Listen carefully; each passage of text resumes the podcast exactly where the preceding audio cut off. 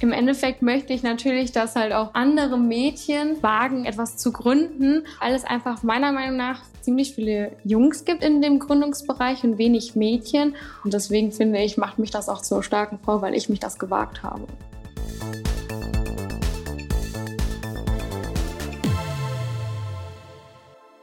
Hier ist der Gründerszene-Podcast zu Get Startup. Ich bin Georg Reth und ich habe heute die 17-jährige Gründerin Alina Schreiner zu Gast. Alina hat das Startup Moonbar gegründet und bevor es losgeht, hörte noch kurz ein Spot unseres Werbepartners. Innovative Unternehmen brauchen innovative Lösungen. Mit Dell Technologies ist das kein Problem. Der IT-Technologiehersteller und Solutions Provider bietet eurem Unternehmen genau den Support, den es braucht. Egal, ob ihr erst klein startet oder bereits groß am Markt seid. Die Dell Technologies Experten verstehen eure IT-Herausforderungen und Bedürfnisse. Ob Notebooks, leistungsstarke Workstations oder Cloud-Lösungen, erhaltet professionelle Unterstützung bei der Auswahl der richtigen Tools, Produkte und Dienstleistungen. Darüber hinaus ermöglicht euch Dell Technologies maximale Flexibilität, auch bei der Finanzierung. Jetzt unter dell.de slash kmu-beratung informieren und von individuellen End-to-End-IT-Lösungen profitieren. Alina hat das Startup Moonbar gegründet, gemeinsam mit Freunden, und sie verkaufen damit Riegel am Stiel. Und sie durften gerade erst bei der Vox Show die leckerste Idee Deutschlands auftreten, haben es damit bis ins Finale geschafft.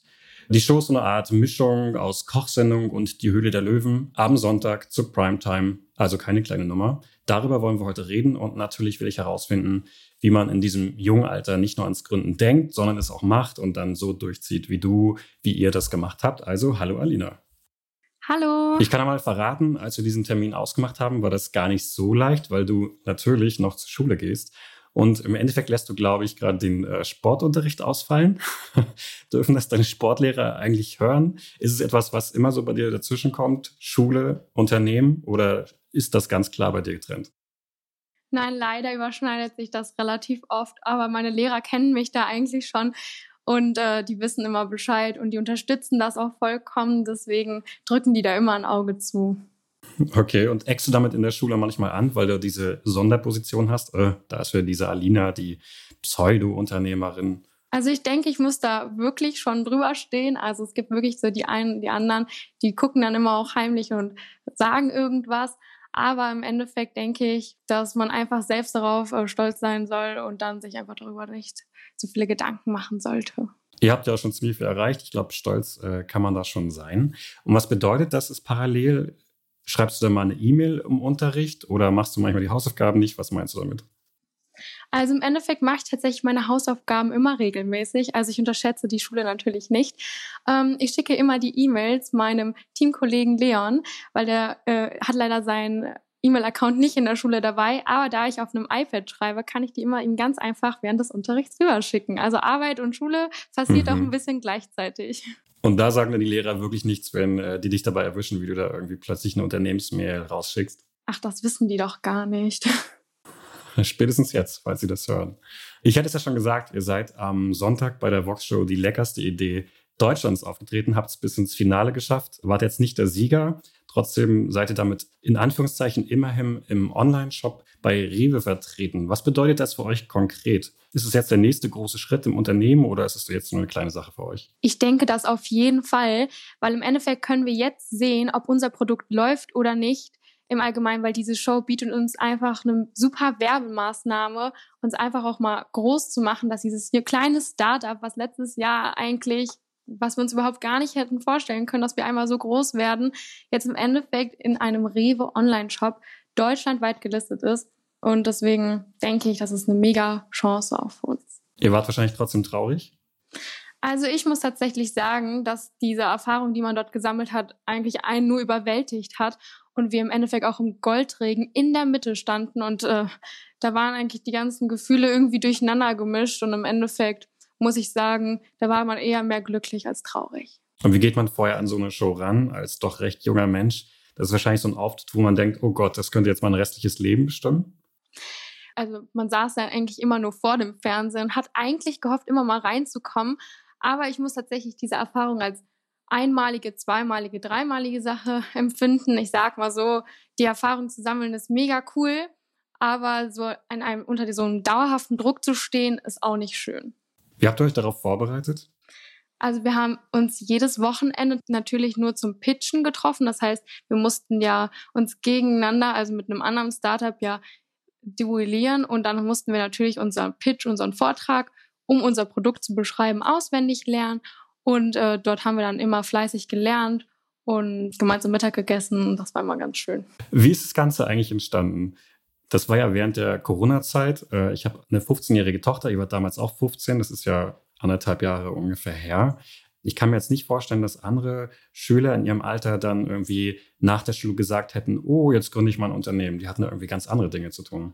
Genau, also alles begann mit der Schulschließung am 13. März letzten Jahres aufgrund der Corona-Pandemie.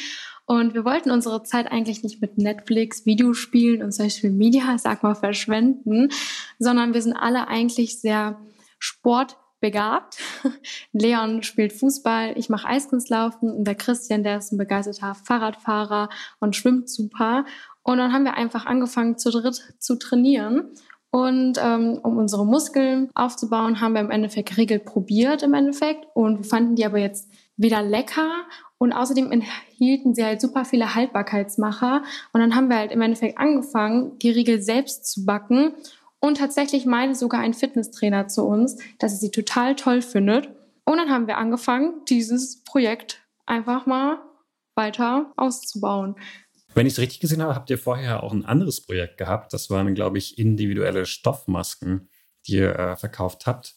War das direkt davor und kam euch dann wahrscheinlich irgendwann diese Regel dazwischen, dass man jetzt nur noch medizinische tragen muss? Genau, und zwar war es so, dass wir angefangen haben, erstmal Stoffmasken zu verkaufen, also ganz individuelle Community-Masken. Im Endeffekt hatten wir aber immer den Riegel im Hinterkopf gehabt. Das heißt, der Riegel war von Anfang an eigentlich unser Hauptprodukt aber dann im Endeffekt aufgrund dessen, dass wir nur noch medizinische Masken tragen durften, mussten wir die Produktion einstellen. Das heißt, es ging euch aber schon auch um das Unternehmertum, weil wenn man sogar zwei Projekte startet, dann ist ja anscheinend nicht nur der Riegel so dieses Fokusthema gewesen. Ja, genau. Also wir wollen auf jeden Fall auch zukünftig unsere Produktpalette vergrößern. Bei dir ist ja relativ absehbar, dass du irgendwann nicht mehr zur Schule gehen wirst, wenn du das Abi geschafft hast. Was machst du denn dann? Trifft man sich dann noch weiterhin, um dieses Unternehmen zu machen oder trennen sich dann die Wege schon? Also wir haben natürlich auch selber darüber gesprochen und sind der Meinung, dass wir auf jeden Fall Moonbar weiterhin zusammenführen wollen, weil das einfach für uns eine besondere Bedeutung hat, was sozusagen aus der Zeit des Erwachsenseins wichtig ist oder cool ist. Und im Endeffekt sehen wir darin halt einfach eine super große Chance und freuen uns einfach darauf, weiterhin Erfahrungen zu sammeln. Wir sprechen ja gerade recht leger über das ganze Thema. Ich habe ja schon ein paar Mal gesagt, du bist noch so jung, aber im Endeffekt, euer Produkt wirkt sehr professionell, euer Webauftritt ist modern. Ihr bespielt so ungefähr alle Social Media Kanäle, die ich überhaupt kenne. Bei Veranstaltungen tragt ihr T-Shirts mit eurem Logo. Also das Ganze ist schon deutlich mehr als ein Schülerprojekt. Ich glaube, das muss man an der Stelle nochmal ein bisschen hervorheben. Und wenn ich das richtig gesehen habe, bist du auch für ziemlich viele von diesen Punkten verantwortlich. Du machst ja unter anderem Marketing und Design. Genau, da liegst du richtig. Und zwar, also ich liebe es eigentlich so ein bisschen, das Produkt in den Vordergrund zu bringen und so ein bisschen alles zu designen rund um Social Media. Und ich denke, das liegt mir gut und deswegen fühle ich mich da auch eigentlich ganz wohl. Einer eurer ersten Meilensteine war ja ein Crowdfunding bei Startnext. Da habt ihr, glaube ich, um die 15.000 Euro eingesammelt. Das ist, um jetzt nochmal bei diesem Klischee zu bleiben, für einen jungen Menschen eine ziemlich große Summe, würde ich vermuten. In dem Alter ist es ja eher so normal, dass man ja so um die 50 Euro Taschengeld im Monat bekommt. Wie geht man dann plötzlich mit dieser Riesensumme um, die man dann in diesen Händen hält? Im Endeffekt haben wir uns natürlich auf ein sicheres Konto gelegt. Ist diese Summe noch da oder ist schon alles verprasst? Ich muss leider sagen, die Summe musste im Endeffekt für die Show oder die Summe musste investiert werden in unser Produkt, damit das auch wirklich jetzt auch so professionell aussieht und wirklich jeder in Deutschland das auch kaufen kann. Und deswegen denke ich, wir haben das sinnvoll genutzt. Was habt ihr denn konkret damit gemacht? Also wie geht man vor, wenn man das erste Mal in seinem Leben so eine riesige Summe hat und dann überlegen muss, oh, wie teile ich jetzt dieses Geld auf? Ihr seid ja keine erfahrenen Unternehmer gewesen. Also definitiv kalkulieren, das ganze Produkt in die einzelnen Bestände einstufen. Das heißt, sagen, von der Verpackung bis hin zu den Inhaltsstoffen alles klar kalkulieren. Wie viel kostet eigentlich was?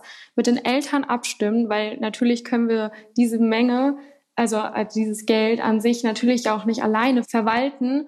Und deswegen haben wir Kinder selber wirklich alles selber kalkuliert, alles ausgerechnet mit dem Taschenrechner, um wirklich uns auch sicher zu sein, dass jeder Cent super eingebracht wird. Ja. Wie viel habt ihr schon damit eingenommen? Darf man das sagen? Dürft ihr das sagen? Darfst du das sagen?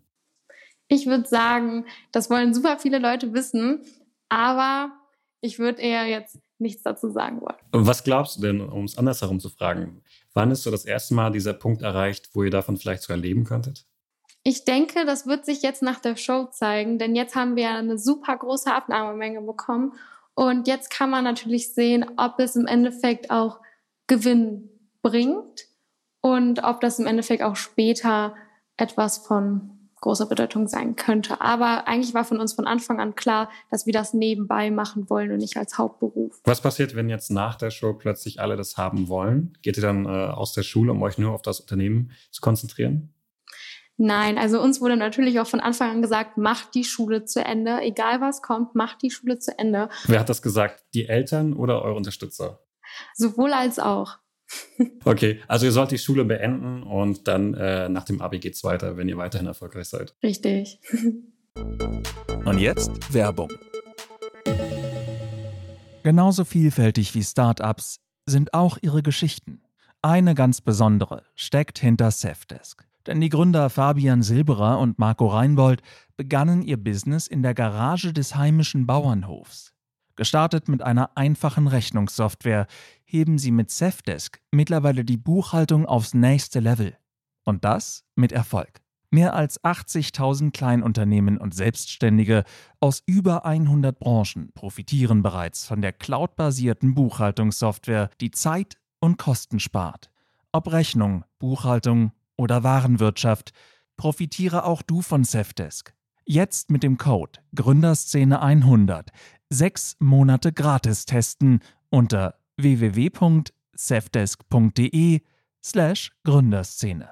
Code eingeben und Vorteile genießen. Auf euren Social-Media-Kanälen habe ich gesehen, trifft man regelmäßig mal mehr oder weniger bekannte Gesichter. Vor einem Jahr hattet ihr unter anderem Influencer, äh, die über eine Million Follower hatten, auf eurem Kanal. Wie kommt man denn zu diesen Treffen? Persönliche Kontakte. Also wirklich, ich kann nur allen empfehlen, Kontakte ist das Wichtigste. Und ich sag mal, Neuss, wo wir wohnen, ist keine so kleine Stadt, wie man denken mag. Da leben super viele interessante Leute und natürlich waren wir auch schon mit relativ vielen vernetzt und die haben uns den Kontakt verschafft. Wie ist dann überhaupt dieses Wissen entstanden, dass man Kontakte braucht, dass man Social Media bespielen muss und so weiter? Das sind ja Dinge, die auch jedes andere erfahrene Unternehmen macht. Aber wie habt ihr euch das beigebracht? Ich muss tatsächlich sagen, dass Leons Mama super Erfahrung darin hat und die uns da immer weiterhin unterstützt hat und sie im Endeffekt auch super im Businessplan ist. Und deswegen hat sie uns immer unter die Arme gegriffen und uns die Kontakte vermittelt an sich und auch gesagt, dass es wichtig ist. Ja, du hattest ja vorab gesagt, das Netzwerken ist das A und O. Aber wie genau netzwerkt man dann eigentlich äh, neben der Schule? Du hast da jetzt nicht äh, ganz so viel Zeit, wie ein normaler Unternehmer das hat. Also ich denke, nach der Schule sind auch Jugendliche auf Social Media und äh, gucken sich bestimmte Beiträge an und finden vielleicht auch andere junge Startups und dann hat man auch mal wirklich die Zeit, um jemanden ganz kurz auch in der Mittagspause oder fünf Minuten Pause in der Schule anzuschreiben und mal um ein Treffen zu fragen. Und wie sind die Reaktionen darauf, wenn dann herauskommt, wie jung ihr seid? Klar, Social Media sind die Leute grundsätzlich eher ein bisschen jünger, aber von Unternehmern erwartet man wahrscheinlich eher so 20 plus, 30 plus. Also die finden uns eigentlich alle sehr süß und aber auch professionell. Und deswegen kamen wir eigentlich bis jetzt immer super an. Okay, man sagt ja auch, dass deine Generation, wie alt man jetzt noch immer in deiner Generation sein möge, sehr politisch aktiv sei. Treffe ich dich jetzt beispielsweise auch bei den Fridays for Future an oder zeigt sich das bei euch vielleicht eher in eurem Produkt? Das ist ja auch vegan, das soll nachhaltig sein. Wie ist es bei euch? Also tatsächlich ähm, sind wir jetzt nicht dort aktiv, weil wir im Endeffekt noch so viel anderes zu tun haben, dass Startup auch super viel in Anspruch nimmt. Aber wir denken natürlich auch weiter in die Zukunft. Also was kommt als nächstes? Was erwartet uns? Wie denkt die Generation nach uns? Es sind einfach jetzt super viele Leute, die zum Beispiel sich vegan ernähren. Und da haben wir einfach die, die große Bandbreite gedacht und jetzt nicht explizit auf ein politisches Thema. Aber was heißt das jetzt, dass ihr dieses Produkt vegan und nachhaltig gemacht habt, weil das gerade irgendwie ankommt? Oder steht ihr dazu auch richtig und sagt, okay, wir wollen jetzt irgendwie was verbessern? Genau, wir stehen dazu, weil es gibt einfach noch keine gesunden Riegel auf dem Markt, die zum Beispiel ohne Haltbarkeitsmacher irgendwo zu kaufen sind. Und das war uns einfach super wichtig. Und auch, dass es vegan ist, finde ich, zeigt einfach nochmal, dass man sich auch um Tierleben kümmert oder zum Beispiel, dass irgendwann was erreicht werden sollte im Hinblick darauf, dass die ganzen Massenproduktionen ein bisschen verkleinert werden. Und ich denke, das ist auf jeden Fall dann schon ein guter Schritt. Ihr habt ja mit jemandem zusammengearbeitet oder seid gerade in Zusammenarbeit mit jemandem, der das seit Jahrzehnten macht. Das ist Centis. Da seid ihr, glaube ich, in der Kooperation ganz konkret mit Centis Ventures. Ich habe mir vier Artikel dazu durchgelesen und bei keinem wurde ich ehrlich gesagt schlauer, was ihr jetzt wirklich da macht. Vielleicht kannst du mir kurz ein bisschen erzählen, was macht ihr jetzt wirklich konkret? Oder ist das für die nur so ein bisschen so ein Vorzeigeschild, dass sie jetzt ja auch jung, innovativ und nachhaltig sind? Also ich denke, dass wir beide davon profitieren können, weil Centers einfach auch an sich ein super Kontaktnetzwerk bietet und uns einfach auch super im Einzelhandel helfen kann aufgrund der Erfahrung. Und da wir ja auch noch so jung sind, können wir einfach super viel von diesen Großkonzernen lernen. Und deswegen arbeiten wir zusammen und sowohl auch auf Social Media. Und wo genau sind da jetzt die Anknüpfungspunkte oder was machen die konkret? Was müsst ihr dafür konkret tun? Also wir gemeinsam versuchen halt im Endeffekt unser Produkt ein bisschen mehr zu pushen und nach vorne zu bringen, dass sozusagen uns auch mehr Einzelhändler kennenlernen. Ihr seid da relativ schnell bei lokalen Edekas vertreten gewesen. Wie seid ihr denn da rangegangen? Und zwar hatten wir einen Bürgermeisterkandidat hier in Neuss gehabt, mit dem wir uns sehr gut verstanden haben. Und der hat uns tatsächlich den ersten Kontakt vermittelt. Und der andere, den kannten wir tatsächlich auch aus persönlichen Gründen. Und äh, deswegen, wie schon gesagt, Netzwerken ist das A und O, Kontakte. Und dadurch sind wir in die zwei Edekas gekommen. Alles klar. Und was sind jetzt da die nächsten Schritte? Wie wollt ihr die nächsten angehen, die ihr vielleicht nicht persönlich kennt? Also wir haben tatsächlich jetzt gerade so viele Anfragen, die wir alle bewältigen müssen. Und deswegen sind wir eigentlich jetzt schon sehr gut oder unsere Kapazitäten neigen sich langsam den Grenzen. Und deswegen denke ich, dass wir auf jeden Fall, ähm, sag ich mal, gerade genug Leute haben. Aber man kann nie genug ja. haben, sagt man ja auch immer. Wie sieht das mit Investoren und Co. aus? Irgendwann kommt ja auch der Punkt, du hast ja selber gesagt, für diese Show beispielsweise musstet ihr die 15.000, die ihr bei Crowdfunding eingesammelt habt, recht schnell äh, wieder verdünnen. Irgendwann muss also auch wieder neues Geld her und auch äh, die Eltern werden sicherlich irgendwann nur begrenzt Geld da reinschieben wollen. Habt ihr da schon mal in die Richtung Investoren oder Banken gedacht? Also das war natürlich auch ein Thema bei uns. Aber wir sagen mal so, dass wir jetzt abwarten, wie kommen Leute auf uns zu oder wir nehmen an solchen Wettbewerben teil, wie zum Beispiel Startup Teens. Da kann man auch zum Beispiel 10.000 Euro gewinnen für den Businessplan. Oder grundlegend, man nimmt vielleicht an einer Gründershow teil, wo auch Investoren beteiligt sind. Und ich denke, da sind wir aber gerade noch relativ offen, aber da würden wir auf jeden Fall nicht Nein sagen. Ihr würdet auf jeden Fall nicht Nein sagen. Es gibt natürlich auch Nachteile, sich Investoren ins Boot zu holen, gerade wenn man noch so ein recht überschaubares Unternehmen ist. Aber davor habt ihr keine Angst. Also zum Beispiel zu viele Anteile abzugeben, nicht mehr so viel zu sagen zu haben. Dann sind das vielleicht plötzlich keine nachhaltigen Snacks mehr, sondern die werden äh, ganz böse, dramatisch hergestellt. Davor habt ihr keine Angst. Also wir wollen natürlich trotzdem, dass unser Produkt genauso wie wir es eigentlich vermarkten, auch im Endeffekt weiterhin so bleibt. Und wir entscheiden uns natürlich dann auch für den richtigen Investor. Ihr habt, was ich ganz spannend fand, auf euren Social Media Kanälen, dafür bist dann vermutlich du zuständig, ja, so verschiedene Zitate von großen Personen der Vergangenheit. Zum Beispiel Albert Einstein ist ja da bei euch vertreten gewesen. Ich kann mir vorstellen, dass du vielleicht in der reellen Welt andere Vorbilder hast als nur Albert Einstein. Willst du da vielleicht mal sagen, wer inspiriert dich da? Das muss jetzt nicht unbedingt ein Unternehmer oder eine Unternehmerin sein.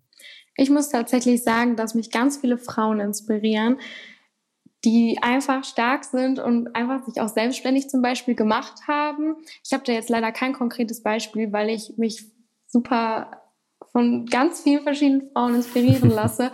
Nicht mal Verena Pauster, weil ihr bei Startup-Dienst wart. Nein, tatsächlich auch nicht. Ich muss da wirklich sagen, im Endeffekt von der Köchin bis hin zur Unternehmerin, die sind alle wundervoll und ich finde, man kann von allen was lernen, aber auf jeden Fall Frauenpower steht im Vordergrund. Und wenn ich dich jetzt darauf festnagel, dass du eine Person nennst, die dich äh, am meisten inspiriert hat, wer wäre das? Uiuiui.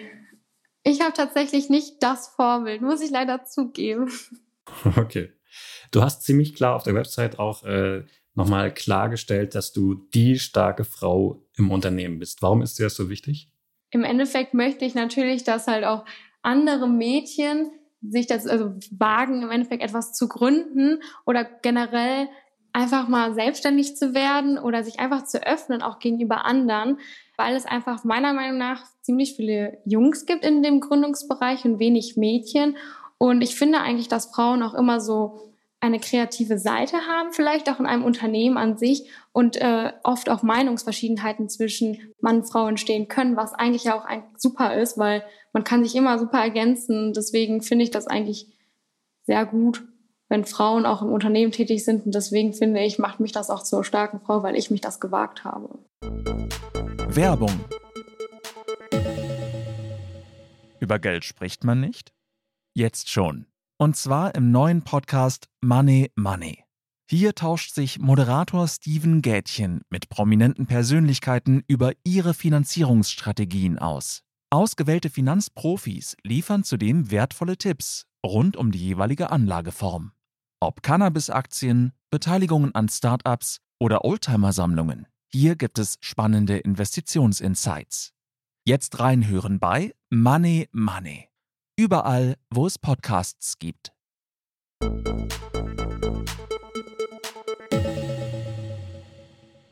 Kannst du dir vorstellen, jetzt, wo du das anderthalb Jahre gemacht hast, warum Frauen das vielleicht nicht so gerne machen? Also hast du da irgendwelche Erfahrungen gemacht, wo du sagst, ah, okay, deswegen ist das wohl so? Tatsächlich habe ich nicht die Erfahrung gemacht, aber ich könnte mir gut vorstellen, dass der Druck, der auf einem liegt, sehr hoch ist. Es wird natürlich jetzt auch aufgrund der Sendung immer stärker. Es werden auch Kritik oder negative Einflüsse auf einen zukommen. Das Produkt wird schlecht gemacht, obwohl man sich damit gar nicht so beschäftigt hat. Die Personen an sich werden schlecht gemacht. Und ich denke, das ist vielleicht der Druck, der bei Frauen so ein wenig herrscht oder dass man sich eigentlich für andere Sachen interessiert und nicht jetzt unbedingt für ein gewisses Produkt nach vorne zu bringen, sondern dass man eigentlich auch seinem Hobby eher mehr nachgehen will. Aber ich denke, wenn man eher weiter in die Zukunft blicken sollte oder denkt, dann denke ich, würden Frauen auch mehr einsteigen. Du hast gerade das Thema Hobby gesagt. Du hattest erzählt, dass du auch Eiskunstlaufen machst. Jetzt hat dein Tag nur 24 Stunden. Ich nehme an, das muss momentan so ein bisschen ruhen neben Schule und Unternehmertum. Ja, es wurde schon ein bisschen eingedämpft, aber es ist einfach auch nochmal super, um seinen Kopf frei zu kriegen und sich halt selbst herauszufordern, weil den Ehrgeiz, den ich halt dort erlebe, kann ich halt auch super in meinem Startup anwenden und mein Team immer mitteilen, dass wir nicht aufgeben dürfen. Was heißt Ehrgeiz? Also es geht dir darum, bei irgendwelchen Wettbewerben zu gewinnen oder was meinst du mit Ehrgeiz oder jetzt die richtige Figur zu treffen? Ja, einfach generell an sich einfach mal auch am Tag zu sagen, wir erledigen die Aufgabe heute und schieben das jetzt nicht auf die nächsten zwei Tage, weil man muss wirklich da dranbleiben, um das auch hochzuziehen. Wir haben das innerhalb anderthalb Jahren geschafft, dass wir jetzt in einer TV-Show sind und ich denke, das schaffen nicht viele. Wir haben äh, gerade auch über das Thema Mut gesprochen. Du hattest das, glaube ich, zwei, dreimal erwähnt. War das für dich eine, eine mutige Entscheidung, das jetzt zu machen? Oder bist du einfach immer eine mutige Person? Ich denke, ich bin eine mutige Person, aber es war auch eine mutige Entscheidung. Also am Anfang hatten wir es ja eher als Schülerprojekt eingestuft und da hatten wir uns eigentlich gar keinen Druck gemacht an sich. Aber jetzt so im Nachhinein muss ich tatsächlich sagen, dass es halt wirklich mutig war. Aber im Endeffekt die Motivation, die dahinter steht, also dass man im Endeffekt eine innovative Idee Menschen mitteilt oder weiterbringen kann ähm, oder Erfahrungen an sich zu sammeln oder ein Netzwerk aufzubauen, das alles eher ein bisschen eindämmt, also dass man da eher wieder keine Angst vor hat. Wofür hattest du denn Angst? Also wo musstest du am Anfang mutig sein? Also tatsächlich, dass ich halt so viel dafür arbeiten muss. Also man muss halt wirklich sich Prioritäten setzen wirklich, es gab dann wirklich so Tage, wo man immer nur das eine gemacht hat und äh, irgendwie sich so ein bisschen auch selbst aus den Augen verloren hat. Aber ich denke, durch diese anderthalb Jahre konnte man sich das eigentlich sehr gut zuteilen und lernen, wie man damit umzugehen hat. Am Ende vom Podcast haben wir immer eine Frage und normalerweise antworten die Unternehmer da immer sehr unternehmerisch und wenig persönlich. Du darfst das jetzt gerne aussuchen. Äh, und zwar ist die Frage, nenn mir etwas, was dir gerade sehr viel Freude bereitet und nenn mir etwas, was dir gerade Bauchschmerzen macht. Was mir Freude bereitet momentan ist, dass ich sehen kann, dass unser Startup einfach jetzt langsam in die Phase des etablierten Unternehmens kommt. Und was mir Bauchschmerzen bereitet, ist, dass wir langsam an unsere Kapazitäten Grenzen kommen und dass wir natürlich nicht wissen, was auf uns wartet. Wo hast du das erste Mal gemerkt, dass jetzt das kein Schülerprojekt mehr ist, sondern dass es etwas ist, was jetzt ein richtiges Unternehmen ist? Nachdem wir bei der Show teilgenommen haben. Also relativ spät. Warum war dir das vorher nicht bewusst oder muss es erst so einen Meilenstein geben für dich? Also ich muss tatsächlich sagen, dass halt dort uns klar geworden ist, wie viel Aufwand wir ab sofort da reinstecken müssen. Und vorher war das ja, dass wir erst nur zwei, äh, einen Edeka-Markt hatten. Und das heißt, der Aufwand war nicht so groß, immer nur einen Edeka-Markt zu beliefern und einen Online-Shop zu steuern. Aber jetzt muss man mehrere Märkte beliefern und außerdem noch den Rewe Online-Shop. Und das ist natürlich für Deutschland im Endeffekt ein großes Stück und deswegen war es das da ab dem Moment klar. Das hast du ja auch gerade gesagt, was das Problem ist, dass ihr äh, so wenige Leute seid. Ist es möglich, dass ihr jetzt schon irgendwie noch jemanden finanzieren könntet, der euch dabei hilft? Ich denke, dass es momentan eher aus Interesse beruht. Wir wollen nämlich natürlich erstmal ein ausgereiftes Produkt jedem bieten können, bis man auch wirklich sagen kann, dass wir jetzt andere Leute einstellen und diese auch finanzieren. Das heißt, wann kommt der erste Mitarbeiter? Schon zur rechten Zeit, sage ich mal. Alles klar. Okay, Alina, dann danke für das Gespräch. Ich danke auch. Das war's mal wieder diese Woche mit So geht Startup. Die nächste Folge kommt wie immer nächste Woche und bis dahin könnt ihr euch natürlich unsere anderen Folgen anhören. Ihr könnt uns folgen oder uns bei Apple Podcasts bewerten. Ich bin Georg Reth und bis zum nächsten Mal.